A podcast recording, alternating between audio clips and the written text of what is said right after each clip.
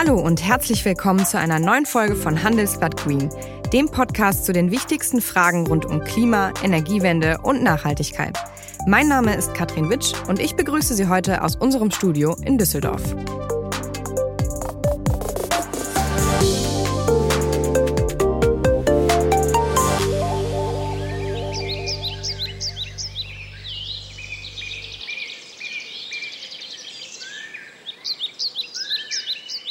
Dieses Geräusch erkennt man doch sofort, oder?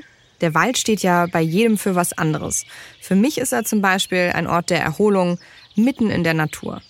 Und Gott sei Dank gibt es in Deutschland ja auch mehr als genug davon. Aber wer in der letzten Zeit mal einen Blick von oben gewagt hat, der sieht zwischen den satten Baumkronen ja auch immer mehr kahle Stellen. Mitten im einst so grünen Deutschland. Der Borkenkäfer dürfte mittlerweile auch vielen ein Begriff sein. Genauso wie das Waldsterben.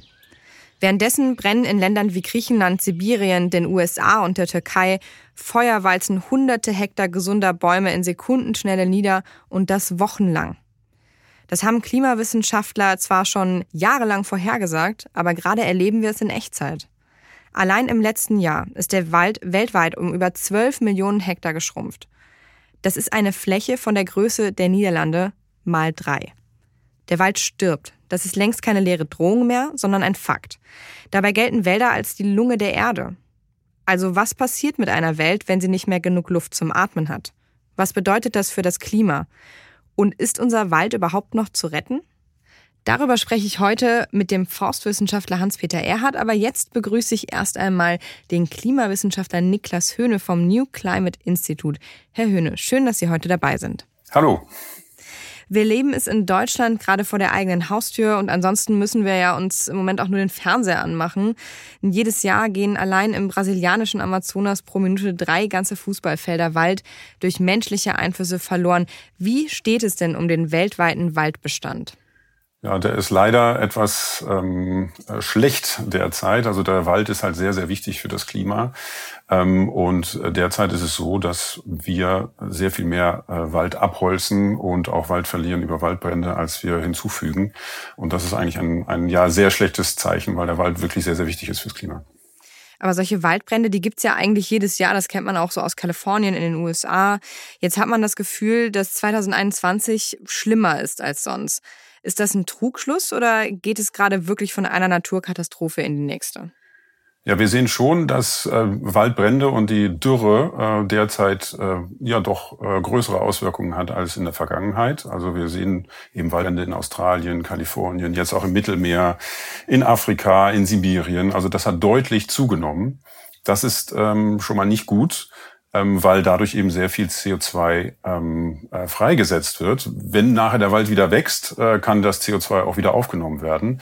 Aber das ist genau das Problem. An einigen Stellen kann es eben an so, ja, kann man so Kipppunkte erreichen, dass sozusagen der Wald umkippt in einen anderen Zustand und sich nicht wieder regenerieren kann. Und wenn das passiert, dann ähm, ja, stehen wir vor einer großen Herausforderung, weil dann steht der Wald als CO2-Speicher dann nicht mehr zur Verfügung. Wann wäre denn so ein Kipppunkt erreicht? Also wie müsste sich der Waldbestand äh, in welcher Geschwindigkeit weiter verringern? Es gibt ja auch da ein paar sehr warnende Worte aus dem aktuellen Bericht des Weltklimarates. Der zeichnet ja jetzt eher ein düsteres Bild. Also ist dieser Kipppunkt denn überhaupt noch aufzuhalten? Ähm, das ist zu hoffen. Also diese Kipppunkte kann man immer nur mit einer Wahrscheinlichkeit belegen. Noch ist diese Wahrscheinlichkeit niedrig. Aber der IPCC-Bericht hat ganz klar gesagt, man muss solche Kipppunkte in die Risikoanalyse mit einbeziehen. Also sie sind noch unwahrscheinlich, aber eben nicht völlig unwahrscheinlich, sondern sie können eintreten.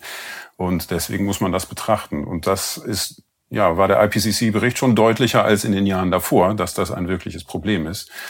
Und der IPCC-Bericht hat auch gesagt, dass äh, langsam natürlich wir aufpassen müssen, dass diese Wirkung des Waldes, eben CO2 aufzunehmen, ob die langfristig eben so aufrechterhalten werden kann.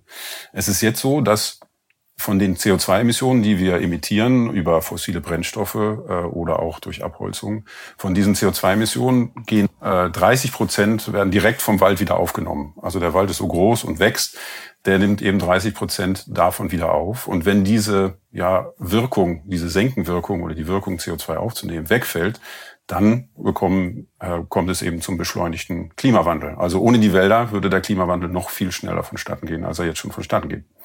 Das heißt, der Wald, äh, man sagt ja immer, das ist die, die Lunge der Erde. Das ist eigentlich das, was Sie gerade beschrieben haben. Und deswegen ist der Wald auch so wichtig für die Entwicklung des weltweiten Klimas. Also es ist eigentlich schon eins der, der größten Dinge, Probleme, die man jetzt im Auge halten muss und die man, wofür man auch Lösungen finden muss, oder? Ja, also einmal ist der Wald eben essentiell für den CO2-Haushalt, ähm, weil eben Wald einen Großteil der Emissionen gleich wieder aufnimmt, äh, wenn wir sie emittiert haben. Der zweite Teil, der noch sehr wichtig ist, ist, dass wir derzeit eben viel auch menschengemacht abholzen. Also wir verlieren sehr viel Wald, der dann auch nicht wieder aufgeforstet wird. Und das macht allein 20 Prozent der CO2-Emissionen aus, die wir insgesamt ausstoßen. Und das ist das zweite Problem. Wir müssten eigentlich unbedingt aufhören äh, mit der Abholzung, um eben die Emissionen auf Null zu reduzieren. Das heißt, wie würde sich das Klima denn verändern, wenn der Wald jetzt wirklich in einem rasanten Tempo weiter stirbt? Wird es dann einfach schneller wärmer oder was hätte das für Auswirkungen? Genau, wenn es also zu Kipppunkten kommt und äh, so ein Waldsystem umkippt und äh, nicht mehr CO2 aufnehmen kann, dann kommen, werden große Mengen von CO2, die derzeit im Wald gespeichert sind, freigesetzt. Und das beschleunigt natürlich den Klimawandel enorm. Wie gesagt, die Wahrscheinlichkeit ist, äh, das kann man nur mit einer Wahrscheinlichkeit belegen und die ist noch niedrig. Aber wenn das passiert, dann haben wir eben deutlich schnelleren Klimawandel und äh, das zu bekämpfen wird dann sehr, sehr schwierig. Also es ist einfach ein, ein Zustand, den wir unbedingt vermeiden müssen, dass es eben zu solchen Kipppunkten nicht kommt. Ein Thema begleitet den Wahlkampf wie kein anderes. Nachhaltigkeit. Und es ist klar, dieses Thema wird bleiben und in den nächsten Jahren noch wichtiger werden. Das sieht man nicht nur an den Umfragen, sondern auch daran, wofür die Menschen ihr Geld ausgeben. Über 70 Prozent ziehen nachhaltige Produkte vor. Mein Name ist Carsten Kahl. Ich leite das Wealth Management und Private Banking bei der Hypo Vereinsbank. Wir haben schon vor 15 Jahren angefangen, Investments in nachhaltige Firmen, Fonds und andere Geldanlagen zu beraten und dafür viele Auszeichnungen erhalten. Denn wir wissen, es geht nicht nur um Rendite, es geht auch um Sinn. Jeder, dem das Klima am Herzen liegt, kann durch die eigene Geldanlage ganz konkret dazu beitragen, dass sich die Wirtschaft schnell in Richtung Klimaneutralität bewegt. Mein Team und ich kennen Dutzende spannende und nachhaltige Anlagemöglichkeiten. Wir beraten Sie gern, persönlich und auf unserer Website unter hvb.de.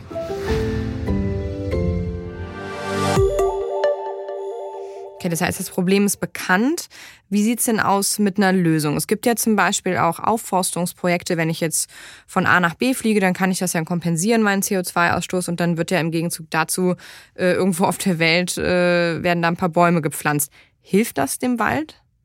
Also grundsätzlich müssen wir ja zwei Dinge beachten äh, beim Wald. Das eine ist, dass der Wald eben CO2 emittiert oder, oder ja, kaputt geht im Prinzip, weil sich das Klimawandel ändert. Also wir müssen als erstes mal globale Treibhausgasemissionen reduzieren. Überall, also auch ähm, die fossilen Brennstoffe eben reduzieren. Dann haben wir weniger Klimawandel und dann kann der Wald seine Wirkung äh, behalten und verliert sie nicht. Das ist das eine. Und das zweite ist eben, dass wir äh, Wälder aufforsten, also sozusagen diese Wirkung CO2 aufzunehmen, verstärken. Und das ist sehr wichtig und das war in der Vergangenheit, haben das viele gemacht und versucht irgendwie, aber es hat nie so richtig funktioniert. Also eine Idee ist eben, dass Unternehmen das finanzieren, dass CO2 aufgenommen wird. Das ist grundsätzlich mal eigentlich eine gute Idee, weil es hat immer Geld gefehlt, um Aufforstungsprojekte zu machen. Ähm, ein bisschen Problem sehe ich da aber, wenn man, wenn ein Unternehmen sagt, man wäre damit klimaneutral, also man hätte sozusagen seine Emissionen kompensiert, weil das stimmt nicht wirklich. Also nehmen wir mal das Beispiel. So ein Ölkonzern zum Beispiel sagt, für jede Tonne CO2 von verkauftem Kraftstoff wird ein Baum gepflanzt, der dieselbe Menge CO2 wieder aufnimmt. Und deshalb kann man diesen Kraftstoff dann ähm, ohne Bedenken nutzen, ist, ist die Aussage des Ölkonzerns, ähm, weil man ja das kompensiert. Und das ist leider irreführend, denn wir müssen sowohl äh, den Treibstoff äh, reduzieren, also weniger CO2 emittieren durch fossile Brennstoffe, als auch den Wald aufforsten. Wir müssen beides machen und nicht das eine oder das andere. Und deswegen äh, kann das gut sein, kann aber auch irreführend sein. Also heißt die Lösung ist erstmal CO2 einsparen, klar, das haben Sie gesagt, und kompensieren? Oder ist die Lösung auch, was ja gerade in, in Deutschland ein bisschen diskutiert wird, dass man ein bisschen an die Beschaffenheit der Wälder insgesamt rangeht? Oder ist das immer, muss man das immer lokal betrachten? Also die erste Lösung ist natürlich äh, CO2 reduzieren, also aus fossilen Brennstoffen äh, die Emissionen zu reduzieren. Und das zweite ist in der Tat, sich um den Wald zu kümmern. Und ähm, das kann man auf unterschiedliche Arten und Weisen machen. Man kann eben Unternehmen, finde ich jetzt auch keine schlechte Idee, dass sie eben Geld zur Verfügung stellen, um den äh, Wald zu schützen oder aufzuforsten, solange sie es nicht äh, CO2-neutral nennen. Ähm, das ist dann sozusagen deren Beitrag. Aber eben auch Regierungen können viel tun, können eben gewisse äh, Gebiete ausweisen, äh, die nicht abgeholzt werden sollen oder durch ja gewisse Vorgaben ähm, es so hinbekommen, dass der Wald tatsächlich noch mehr aufnimmt, als, als er abgibt, indem man es anderen, anders managt zum Beispiel. Das wollte ich gerade fragen. Sie hatten ja die Unternehmen erwähnt. Was kann die Politik tun? Also heißt das jetzt mehr Naturschutzgebiete ausweisen oder auch Gebiete ausweisen, auf denen vielleicht kein Boden mehr versiegelt wird, wo nicht mehr abgeholzt wird, um zum Beispiel neue Häuser hinzubauen? Also ist das, äh, sind das Dinge, die die Politik auch machen kann? Ähm, genau, also die Politik muss sich darum kümmern, dass eben in den Wäldern so viel wie möglich CO2 gespeichert wird, also so wenig wie möglich Wälder abholzen, wenn man die Wälder bewirtschaftet, in so einer Art und Weise bewirtschaftet, dass eben CO2 erhalten bleibt und dass es nicht verloren geht ähm, Naturschutzgebiete ausweisen, wo eben der Wald von alleine wachsen kann. Das sind sehr, sehr wichtige Dinge. Viele der Wälder sind aber eben nicht in Deutschland, sondern äh, meinetwegen der Amazonas oder in Afrika. Und insofern sollten sich die westlichen Regierungen auch darum kümmern, Wälder in diesen anderen Ländern im Amazonas oder Afrika zu schützen und diesen Ländern zu helfen, äh, eben nicht so abzuholzen, wie sie es derzeit tun. Aber genau das hat man doch schon mal versucht. Das war, ich meine, 2007, da hat man Ecuador mehrere Milliarden Dollar geboten, damit sie 400 Millionen Tonnen äh, CO2 in Form von Öl im Boden lassen. Wäre das eine Lösung, genau dasselbe jetzt quasi für den Wald zu tun mit Brasilien? Also zu sagen, wir bieten euch Geld, eine finanzielle Kompensation, damit der Wald nicht abgeholzt wird? Ja, das ist ein Ansatz von vielen, äh, der auch verfolgt wird. Also Norwegen ist da sehr ähm, dabei, das zu tun, auch äh, zusammen mit Brasilien. Da muss man sehr aufpassen, dass dann die Gelder nicht äh, in der Korruption versickern. Das ist ein großes Problem. Ähm, und ich glaube aber, ein Schlüssel dazu, dass es funktioniert, ist mit der lokalen Bevölkerung äh, zu arbeiten und dort eben der lokalen äh, Bevölkerung zu helfen, dass sie Alternativen haben zu der Abholzung, weil das ist ja immer das Problem in diesen Ländern ähm, dass aus wirtschaftlichen Zwängen der Wald abgeholzt wird, weil man die Flächen braucht. Und wenn man eine Alternative bereitstellen, die ohne Abholzung ähm, äh, auskommt, dann ist das eine nachhaltige Maßnahme. Aber das ist sehr, sehr, sehr schwierig und in der Vergangenheit sind viele dieser Versuche gescheitert. Wie optimistisch sind Sie, dass man das Problem mit dem Wald in den nächsten Jahren in den Griff bekommt, dass sich das bessert? Ja, es ist eine große Herausforderung, aber wir müssen es einfach schaffen. Ne? Also der Wald ist so wichtig für das Gesamtklima, dass wir da Lösungen finden müssen. Es ist aber nicht einfach. Also das ist ganz klar. Ich äh, bin schon noch optimistisch, dass wir das hinbekommen und dass wir da kreativ werden. Aber wir müssen deutlich mehr tun als jetzt. Äh, zurzeit äh, findet mehr Abholzung statt als Aufforstung ähm, als der Wald oder das menschengemachte Aktivität mit dem Wald ist ein, eine, ein großer Teil der CO2-Emissionen und das müssen wir unbedingt umkehren. Herr Höhne, vielen Dank für das Gespräch. Ich danke Ihnen.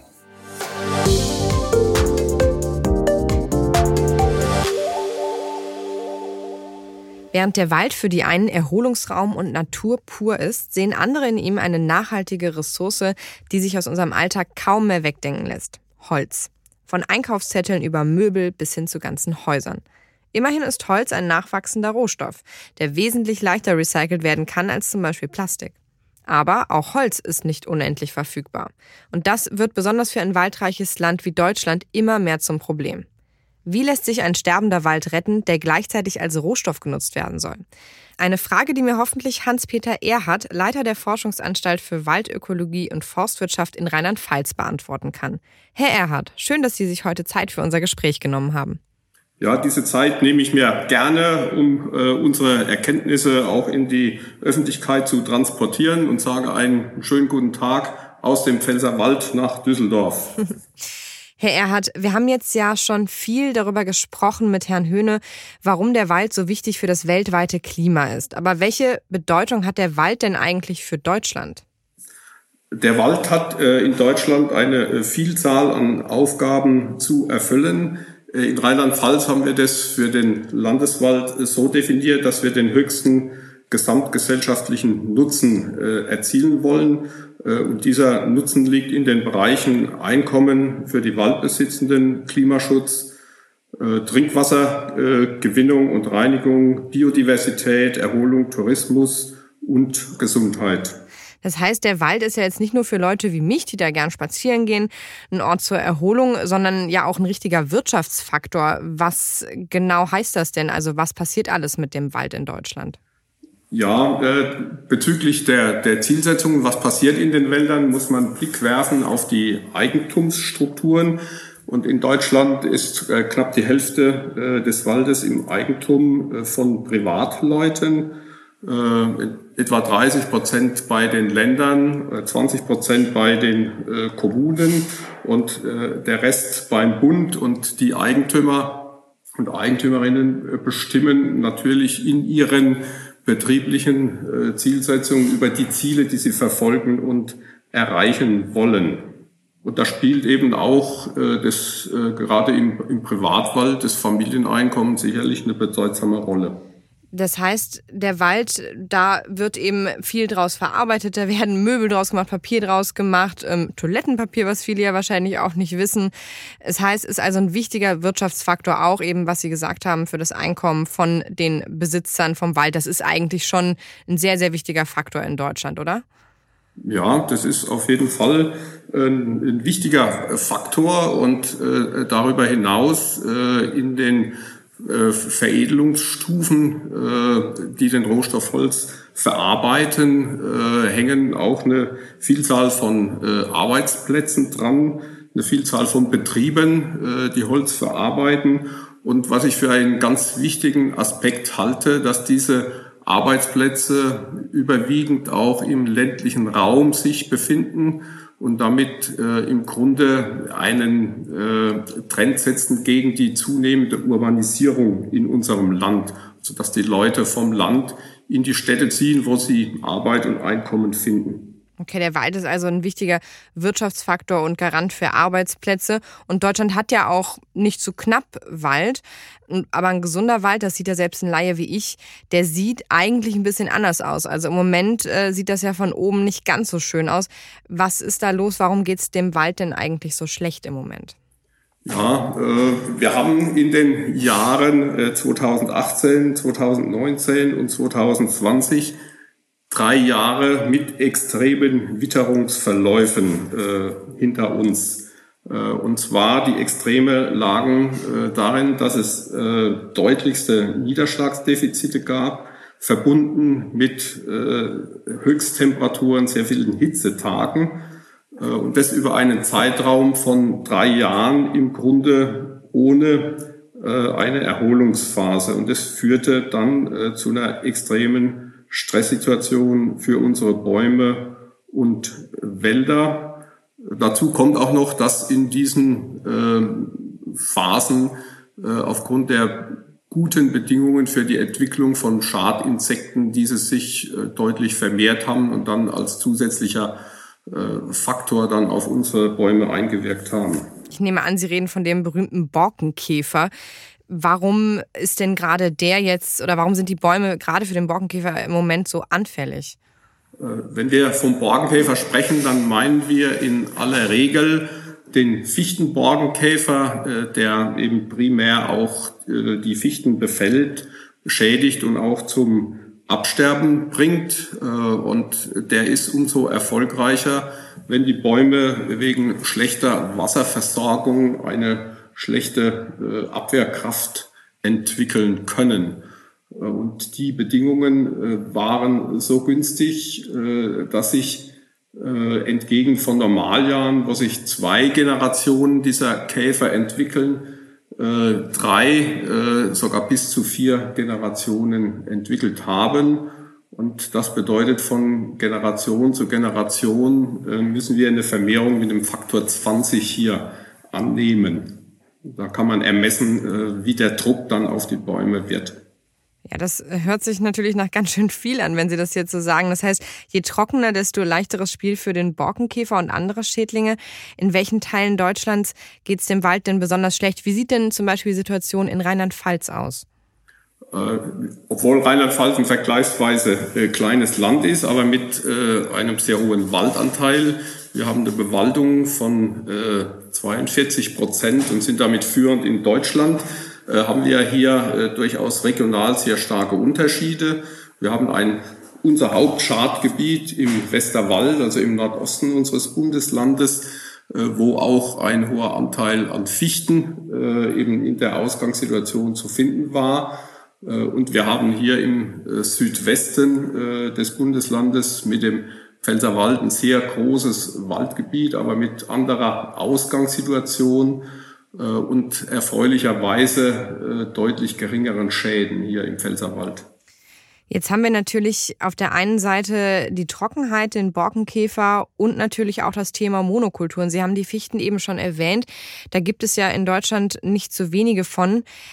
Und die stehen meistens auch viele von derselben Sorte an einem Fleck. War das früher anders oder warum hat man das so entschieden? Äh, Monokulturen äh, oder Reinbestände äh, sind grundsätzlich immer schadensanfälliger und erfüllen auch die Bandbreite der Leistungen, dieser Ökosystemleistungen weniger gut. Man kann das vielleicht vergleichen mit einer einseitigen Ernährung. Das geht eine Zeit lang gut, ist aber mittel- oder langfristig eben negativ zu sehen. Wichtig finde ich in diesem Zusammenhang, dass man immer äh, auch die Frage stellt, wann und warum äh, haben sich diese Reihenbestände entwickelt, äh, sind sie entstanden. Das ist oft im Zusammenhang mit ja, den Weltkriegen im vergangenen Jahrhundert, durch Übernutzungen, Reparationshiebe in der Folge und so weiter zu sehen. Das kann man insofern gut nachvollziehen. Man kann ja das Alter von Bäumen bestimmen äh, und dann äh, eben auch äh, nachvollziehen, wann sind diese Bestände entstanden. Also haben wir jetzt das Problem, weil vor über 70 Jahren diese Entscheidung getroffen wurde? Das kann man so sehen, wobei ich finde, man muss hier die Leistung anerkennen, die unsere Vorfahren erbracht haben, dass sie in solchen Zeitabschnitten, wo ja viele andere Probleme zu bewältigen waren, äh, den Wald überhaupt wieder äh, aufgebaut haben, äh, diese Investitionen betrieben haben. Und es war sicherlich auch die Anforderung da, schnell Rohstoff zu produzieren, um den Wiederaufbau von Häusern, aber auch von Infrastrukturen zu ermöglichen. Aber wenn eine Entscheidung so lange braucht, um dann auch eben Wirkung zu zeigen, was muss denn dann jetzt passieren, damit Deutschland auch in Zukunft noch äh, eins der waldreichsten Länder Europas bleibt? Also was jetzt tun gegen, den, gegen das Waldsterben? Ja, also äh, in Rheinland-Pfalz, aber ich glaube auch in den äh, allen anderen Bundesländern in Deutschland hat man äh, die Situation und die Problematik um diese Reihenbestände äh, schon lange erkannt. Bei uns war da ein deutlicher Wendepunkt, die Stürme in dem, im Jahr 1990, Vivian und Wiebke. Da hat man begonnen, die Dinge umzusteuern, was Waldwirtschaft betrifft. Ein sehr wichtiger Aspekt ist aber, ich denke, das muss man ganz nach vorne stellen, äh, dass äh, effektiver Klimaschutz betrieben wird. Das heißt, äh, Treibhausgasausstoß zu reduzieren, um einfach die grundlegenden Umweltbedingungen für die Waldentwicklung und Existenz zu verbessern. Aber was heißt denn Gegensteuern? Was wurde denn dann konkret geändert nach den 90ern? In Rheinland-Pfalz haben wir nach den Stürmen von 1990 das Prinzip der sogenannten naturnahen Waldbewirtschaftung eingeführt.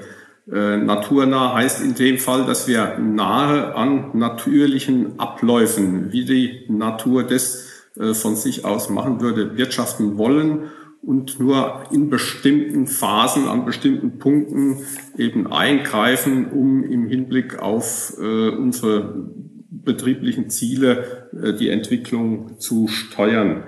Äh, und diese äh, naturnahe Waldbewirtschaftung setzt darauf, dass wir Kahlschläge und Pflanzungen, die vorher durchaus üblich waren, vermeiden wollen, dass wir die natürliche Verjüngung durch den natürlichen Samenabfall der Bäume bevorzugen und auf die Art und Weise insgesamt Arten von den Strukturen, das heißt Höhen, Schichtungen, her äh, reiche Mischwälder äh, erzielen wollen. Das ist ja auch ein Begriff, der im Zusammenhang mit der Anpassung an den Klimawandel ein sehr zentraler äh, Begriff ist.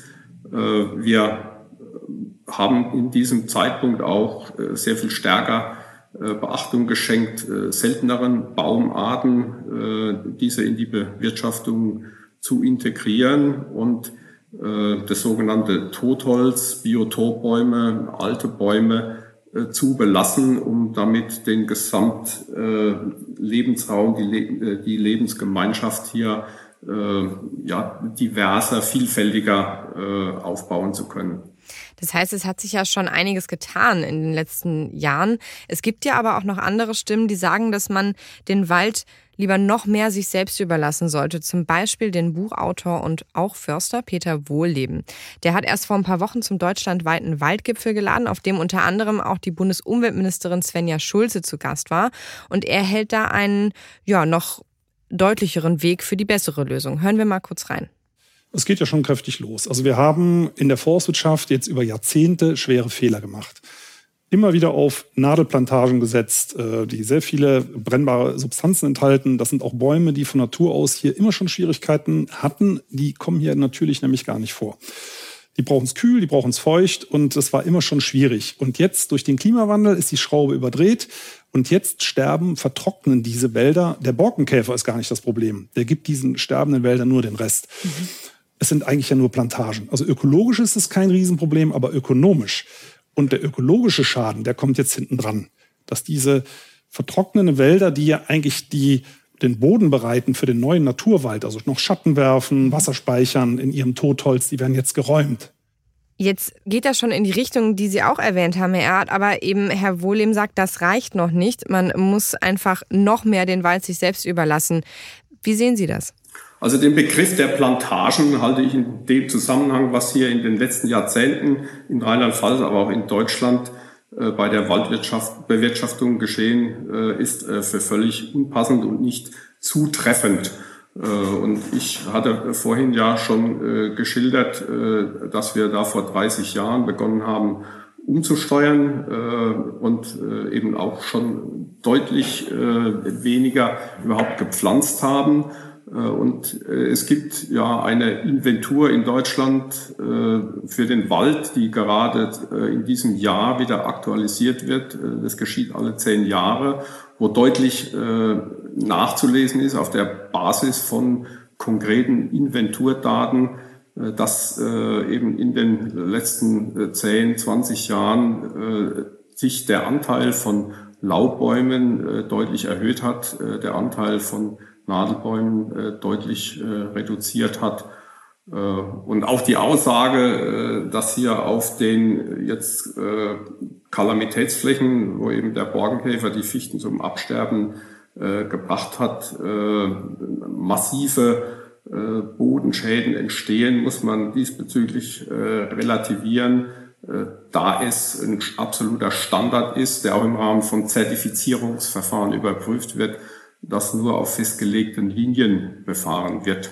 Dort äh, entstehen dann auch diese Schäden, aber das Ganze äh, läuft in einem deutlich geringeren Maße, als das in dieser Aussage zum Ausdruck kommt.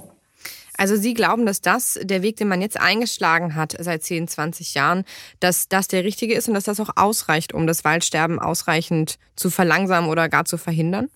Äh, ich halte äh, diesen Weg äh, für den richtigen. Natürlich wird man unsere Bewirtschaftungskonzepte immer wieder überprüfen und auch anpassen müssen. Und daraus oder Kenntnisse dafür ziehen wir unter anderem aus Flächen, die wir auch aus der Bewirtschaftung genommen haben. Das sind für uns Lernobjekte, sogenannte Naturwaldreservate, die wir schon seit Ende der 60er Jahre haben und in denen wir auch regelmäßige Aufnahmen machen, diese dokumentieren, um eben daraus zu lernen für unsere Waldbewirtschaftung. Und vielleicht noch ein, ein weiterer Aspekt, der mir sehr wichtig erscheint. Warum nutzen wir Holz? Holz ist ein vergleichsweise ökologisch produzierter Rohstoff und er wächst immer wieder nach. Das ist das einfachste Prinzip der Nachhaltigkeit. Und er hat für die Volkswirtschaft, die Rohstoffe benötigt, deutlich weniger negative Auswirkungen äh, auf die Umwelt als äh, andere Rohstoffe. Und das spricht aus meiner Sicht dafür, diesen Rohstoff weiter äh, zu produzieren und eben der Volkswirtschaft mit ihren be- und verarbeitenden Betrieben zur Verfügung zu stellen. Aber wenn man Ihnen so zuhört, Herr Erd, dann hat man ja das Gefühl, der Wald hätte gar kein Problem und dem würde es gar nicht so schlecht gehen. Äh, doch, äh, das schließt sich ja nicht aus. Wir haben Probleme, wir haben äh, absterbende Bäume und insofern das erkennen wir und wir handeln ja auch entsprechend. Deswegen habe ich gesagt, wir müssen aus unseren Forschungsprojekten und aus unseren Dokumentationen die Erkenntnisse aufnehmen äh, und äh, weiter umsetzen. Wir haben äh, regional sehr unterschiedliche Gegebenheiten, auch unterschiedliche Wirkungsketten, wie es zu den Schäden kommt. Die müssen wir erkennen, realisieren und dann entsprechende Gegenmaßnahmen einleiten. Ich denke, ich habe ein paar Ansätze beschrieben, was man da zurzeit tut und tun kann. Ich frage mal anders. Hat man früh genug umgelenkt in Ihren Augen? Äh, ich denke äh, schon. Äh, ich ich habe ja ausgeführt, dass wir vor 30 Jahren vor dem Hintergrund anderer Kalamitäten neue Konzepte entwickelt haben, die in vielen Elementen auch heute noch äh, einen richtigen Weg darstellen, um äh, Risiken zu streuen äh, und damit dieser äh, unsicheren Entwicklung äh, entgegenzuwirken. Äh, aber all dies wird wirkungslos bleiben, wenn es uns nicht gelingt, im, im Rahmen von Klimaschutzmaßnahmen die Emissionen von Treibhausgasen deutlich zu reduzieren. Denn wenn aus den bekannten Klimaszenarien äh, dieses Negativszenario äh, auf dessen Entwicklungspfad wir zurzeit sind, äh, nicht nach unten äh, verlassen werden kann, dann wird es sehr schwierig äh, für unsere Wälder äh, da noch äh, zurechtzukommen. Herr Erhard, vielen Dank für den Einblick und vielen Dank für das Gespräch. Vielen Dank an Sie. Gerne. Das war Handelsblatt Green für diese Woche. Wenn Sie Fragen, Themen oder Anregungen für uns haben, schreiben Sie uns einfach eine Mail an green@handelsblatt.com. Ich bedanke mich für die Produktion und wenn Ihnen unsere Sendung gefällt, freuen wir uns natürlich über eine gute Bewertung in Ihrer Podcast-App. Bis zum nächsten Mal.